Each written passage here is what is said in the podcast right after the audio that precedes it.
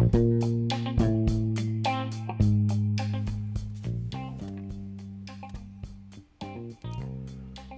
い皆さんこんばんは。今日はちょっと遅くなってしまいましたけど、えー、今日の話題はねオリンピック、えー、東京オリンピックでマラソンのコース競歩のコースがね札幌になったということでまあ散々札幌がねディスられてますけどもまあ僕はねあのマラソンとかも見たりするんでドーハの時えー、競歩はね車の中かなんかで見てたかな。でマラソンもね見ててまあ深夜のね11時59分にスタートすると。まあ暑さのせいでね、えー、そういう時間帯に出発をする、まあ、スタートをすると。まあこれ自体もね実はまあ苦肉の策というか普通のね人間のこう朝起きてねえー、活動をして寝るというサイクルからもうほぼほぼ逆行する形ですよね。でこの10まあほぼ12時深夜の12時にスタートするっていうことでやっぱり選手たちもね長い間そういう生活をこう取るわけですよね。その時にベストのパフォーマンスを出せるように。なので朝12時のスタートだからっぱり夜の8時ぐらいとかね7時ぐらいに起きてそうして12時に走れる体づくりをしていくと。であの状況を見た時にですねまあねこう後出しじゃんけんみたいな言い方で嫌なんですけど、まあ、これはひどい大会だなって思ったんですね。でまさかね東京オリンピックがなるかなっていうふうにねそこまでは正直思わなかったんですけどまあすごいなっていう風な大会だったっていう印象がありました。でまあマラソンとは違いますけど F1 とかね、えー、モナコでやったりする時とか、えーインドネシアかどっかでやった時にもう F1 もね、えー、夜やったりとかするんですけどやっぱりこれは治安がね悪くなったりまあ F1 の場合はねそうでもないですけど、えー、ドーハの場合はね、えー、ほぼほぼ見渡せるようなところマラソンのコースもね、えー、競歩はねあの基本的にこうぐるぐるぐるぐる回るようなイメージ。まあぐるぐると言っても3片道2.5キロぐらいのところねぐるぐる回っていくっていう形なんですけどやっぱり夜開催するっていうことで、えー、どっかロンドンかどっかの大会の時にねあの爆発したとか、えー、爆発物がねあってまあ、テロですよね。まあ、そういったものもね防止するにはやっぱり夜には限界があると。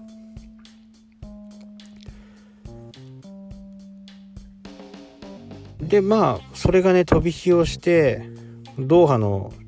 試合からね、えー、3週間2週間後くらいにねこういう結果になったわけですけど。まあ札幌がねあの何にもないところだとかいうことはねまあこれ正しいことなんで日陰がないとかね、えー、これはまあ普通にそう思いますしね。それはそれでまあその通りだなっていう風な、えー、形にはなりますしただあのー、今コースがね12月ぐらいに一応設定をするという風な形で、えー、そこから距離を測るんですけどまあ東京のね人、まあ、昼帯の出てる連中とかはね、えー、まあ勝手なことを言ってますけど12月はね雪降ってないんですよ札幌。降ったとしても積もらないからまだまだね、えー、コースを測れる。っていう風なね、えー、自負はありますし、えー、ネットのね声を見てみたりするとまあオリンピック自体をね返上してしまえっていうね乱暴な言い方をしてる人がいますけどえ IOC っていうのはスポーツの貢献とかね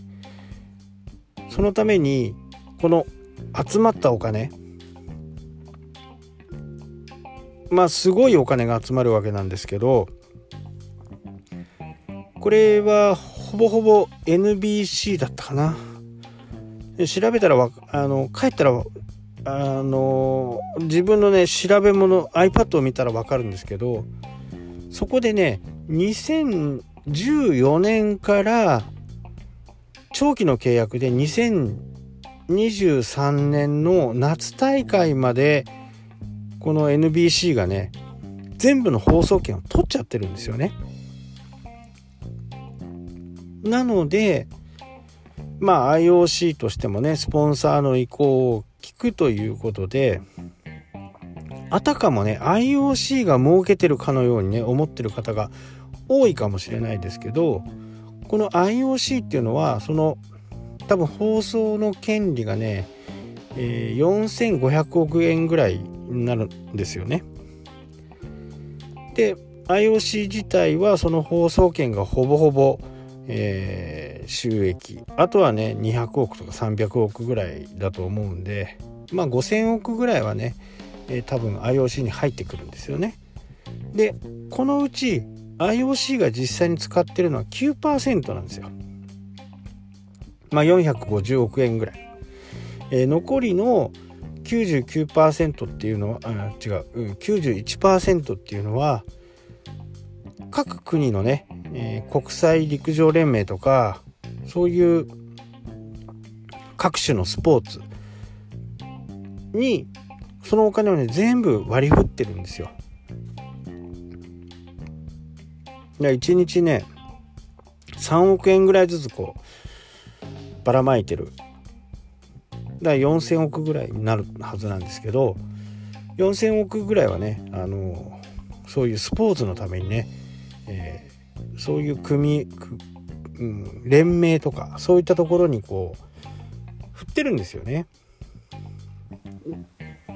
なのでこうマイナーなところにあまり振らないんですけどそういうところにふふうん振っているお金をね、えー、運営をスポーツのためにいい運営をしてっていうことで IOC がね配っていることはねこれは事実なんですよ。これを配らないと、まあ、発展途上国でねこれから、えー、日本がねやっとラグビーでベスト8まで行った、まあ、そういう国をね作るためにもこの IOC っていうのは一番初めできたものとはちょっと形が変われどねやっぱりこうスポーツに貢献してるっていうことはね間違いないんですよね。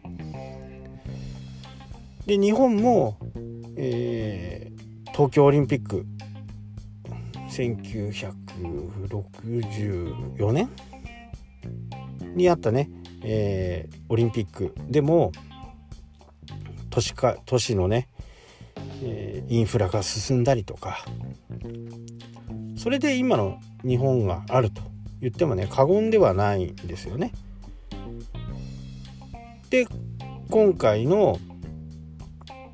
東京オリンピックではね、えー、さらにこれねオリンピック需要じゃないんですよね。あのオリンピックのためによく他の国だと大きな建物建て選手村を建ててそれを分譲するとかっていう形じゃなくって民間の力がこの東京オリンピックをね支えているいる部分もあるんですよ。まあ大倉がねホテル大倉が来年に向けて新刊を作ったりとかそういう民間の力がねすごくこう活性化される日本の経済も活性化されるまあそういうふうなこともあるんでね、えー、まあ東京の人は残念かもしれないですけどね、えー、IOC が決めたことは絶対なんで、まあ、そこに立てつくようなことをしてもね何の意味もないんですよね。まあ小池さんもね、えー、オリンピックの前にはまた選挙をやらなきゃならないんでその時に再任されるかどうかっていうのは分かりませんしね、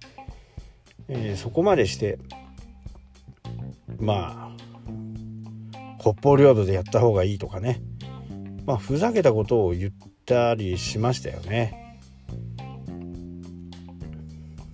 でこれ実はいろいろこういろんな人の話を聞いたりいろんなネットを見たりするとね実は調整委員会には調整委員会じゃなくて組織委員会森さんのところですが森さんのところ、えー、札幌市秋山市長のところにはねもう事前にその話が流れていたと。で小池さんのところだけ東京都には言ってると思うんですけど小池さんのところに入んなかったっていうねこんな事情もあるのにねまたカチンときたのかなっていうふうにね思います。まあこの話をするとねもうかなり長い時間話せると思うんでもうそれでなくてもね今日だいぶ時間をオーバーしちゃってるんで今日はこの辺にしますけどまた機会があればね、えー、この話をしたいと思います。はいというわけでね今日はこの辺で終わりたいと思います。それではまた。したっけ？